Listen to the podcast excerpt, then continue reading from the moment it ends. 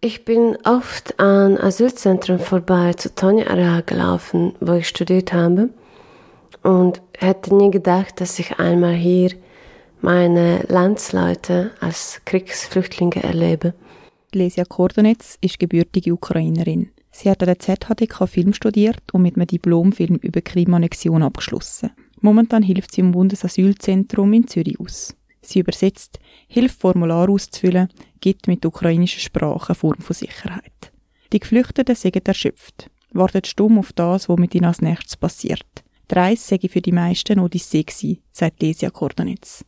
Hm, wenn man zum Beispiel aus kleinen Städten und Dörfern rund um Kiew kommt, musste man durch viele Umwege fahren, ohne zu wissen, ob die nächste Straße oder Wald schon besetzt ist oder nicht.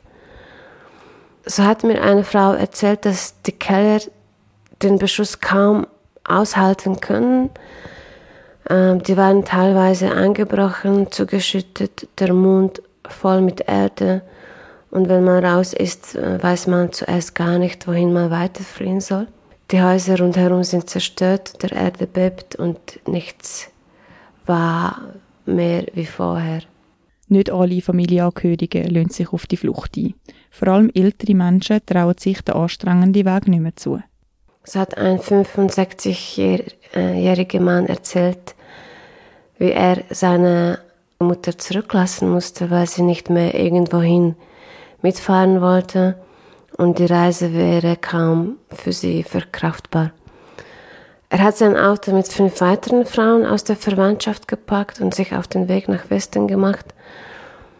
Mm, er sei noch nie so weit gefahren mit seinem uralten, kaputten Auto und gar nie so lange ohne Schlaf ausgekommen am Steuer. Schultern, die schwere Rucksäcke tragen, Hände, die Rollkoffer ziehen oder Formular ausfüllen, müde Gesichter. Sie gehören fast nur Frauen. Die Bilder von ukrainischen Geflüchteten, vor allem von ukrainischen Frauen und Kindern, sind in den Medien allgegenwärtig. Man redet von einer weiblichen Fluchtbewegung. Laut Angaben vom Staatssekretariat für Migration am SEM sind 60 bis 70 Prozent der Flüchtenden aus der Ukraine weiblich. Das ist ein grosser Unterschied zu früheren Fluchtbewegungen. Nur im Jahr 2020 sind 60 Prozent der Personen im Schweizer Asylprozess männlich gewesen. Die Lelia Hunziker, Geschäftsführerin von der FITZ, der Fachstelle für Frauenhandel und Frauenmigration, erklärt, dass Gesamtmigration eigentlich immer ausgeglichen sei. Ja, also man muss vielleicht einfach ganz generell sagen, Migration ist schon immer weiblich gewesen. Also Gesamtmigration. Und es sind, glaube ich, 51 zu 49 Prozent, also 51 Prozent Männer, 49 Prozent äh, Frauen in der Gesamtmigration, jetzt nicht das Asylwesen, sondern Gesamtmigration. Es ist aber einfach immer sehr oft sehr männlich dargestellt ähm, worden.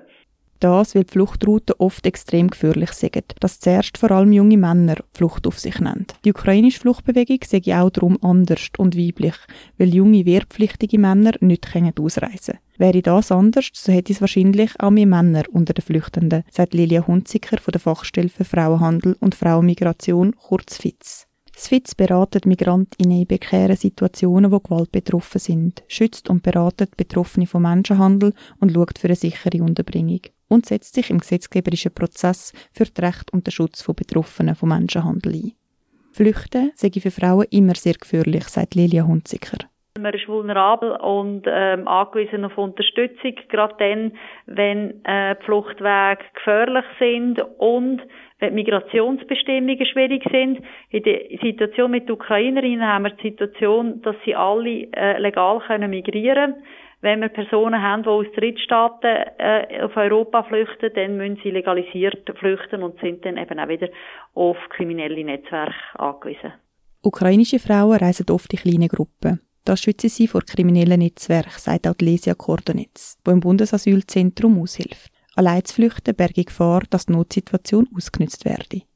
Wenn man alleine ist und die Sprache nicht kennt, einfach, man darf nicht naiv zu, zu naiv sein.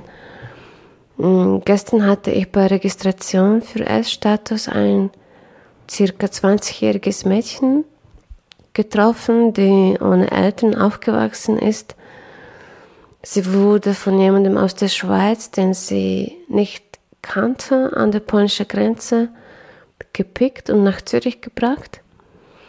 Ich habe dann bei Sam, also bei Behörden gebeten, ob sie diese junge Frau mm, grundsätzlicher befragen können, äh, bei wem sie untergebracht ist und, und dass sie sie über ihre Rechte aufklären sollen. Gerade bei jungen, alleinreisenden Frauen ist es wichtig, nachzufragen, wie es ihnen am neuen Ort geht, sagt Lesia Kordanitz. Laut der Fachstelle FITZ sei es wichtig, präsent zu sein, auf Recht aufmerksam zu machen, den Kontakt zu suchen. Das sei aber nicht einfach. Menschenhandel sei ein Hohldelikt, sagt Lilia Hunziker vom FITZ. Frauen kommen ganz, ganz selten zu uns und klopfen an die Tür und sagen, ich bin Betroffene von Menschenhandel. Erstens äh, sind sie in einer Zwangssituation und können sich ganz selten selber Hilfe suchen. Andererseits ist das ein sehr technischer Begriff, Menschenhandel. Was ist das denn, denn eigentlich? Und darum ist es eben ein sogenanntes Hohdelikt. Nur wenn ermittelt wird, wenn hingeschaut wird, ähm, findet man die Leute. Ähm, gerade zum Beispiel in der Priva Privathaushalt ist es sehr schwierig, vor allem dann, wenn man gar nicht weiß, dass die Leute da sind. Dann weiß man auch nicht, wo man allenfalls müsste kontrollieren obwohl sich rund 12.000 Geflüchtete schon in der Schweiz registriert haben, gibt es auch Personen, die ein geringes Vertrauen ins System haben, sich darum nicht offiziell registrieren und privat, zum Beispiel über soziale Netzwerke, nach einer Unterbringung suchen. Grundsätzlich müssen wir bei Unterbringungen in Privathaushalten gut darauf schauen, dass die Wohnsituationen sicher sind. Und aus meiner Sicht muss die private Unterbringung, die jetzt auch über über die SFH äh, und Campax angeboten wird, sehr eng begleitet werden. Es braucht Vorbereitung von allen Personen und es braucht vor allem eine sehr enge Begleitung und Monitoring von diesen Wohnsituationen. Die Schweizerische Flüchtlingshilfe SFH, die zusammen mit Campax Unterbringungen von Geflüchteten organisiert, schreibt auf Anfrage, dass sie sich dem Risiko von der Ausbeutung bewusst sind und schreibt unter anderem Anmeldungen zur privaten Unterbringung werden durch bestimmte Kriterien geprüft. Wohnverhältnisse, die Privatsphäre bieten, ein abgegrenztes Zimmer, stabile Wohnverhältnisse, Mindestdauer drei Monate etc. Zudem wird ein Strafregisterauszug verlangt. Vor der Platzierung gibt es ein Gespräch mit der Gastfamilie durch Fachpersonen der beteiligten Hilfswerke mit Erfahrung in den Bereichen Migration, Asyl und Pflegefamilien. Nach der Platzierung erfolgt ein Besuch, je nach Kanton durch der SFH angeschlossene Hilfswerke oder durch die kantonalen Stellen. Die Gastfamilie und die geflüchtete Person haben von Anfang an eine professionelle Ansprechperson, die sie jederzeit kontaktieren können. Zudem appelliert SFH an Geflüchtete, keine private Angebote anzunehmen, sondern sich registrieren zu lassen. Der Wichtigkeit von einer engen Begleitung ist man sich auch bei Benevol, der Fachstelle für freiwillige Arbeit in der Stadt Winterthur, bewusst. Momentan sei die Bereitschaft zu unterstützen sehr hoch. Es melden sich viele Freiwillige, die helfen wollen. Gerade bei der Integrationsbegleitung sei es wichtig, darauf hinzuweisen, wie vulnerabel Geflüchtete sind und die nötigen Massnahmen zu treffen, sagt Janine Stauffer, Geschäftsleiterin von Benevol Winterthur. Wichtig ist für uns, wenn jetzt jemand jemanden begleiten will, der noch alleine ist und noch nicht 18 ist, dann dürfen wir auch einen Sonderprivatauszug verlangen.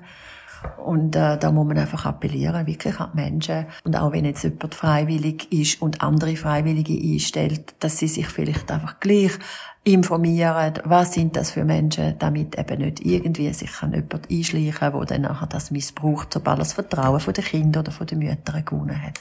Die ukrainischen Frauen brauchen Hilfe und man soll unterstützen. Trotzdem sei es wichtig, sie nicht in eine Opferrolle zu drängen, sagt Lilia Hunziker vom FITZ. Das sind sehr starke Frauen, die den Weg gemacht haben, mit dem Wissen, dass sie vielleicht nie mehr zurückkommen. Da sind extrem selbstbestimmte Frauen unterwegs, die klare Vorstellungen haben, die klare Forderungen haben. Die unterstützenden Stellen sind sich einig. Massnahmen, die die Sicherheit von geflüchteten Frauen erhöhen, sind extrem wichtig. Besonders geflüchtete Frauen, auch wenn sie selbstbestimmt sind, brauchen im Ankunftsland Schutz.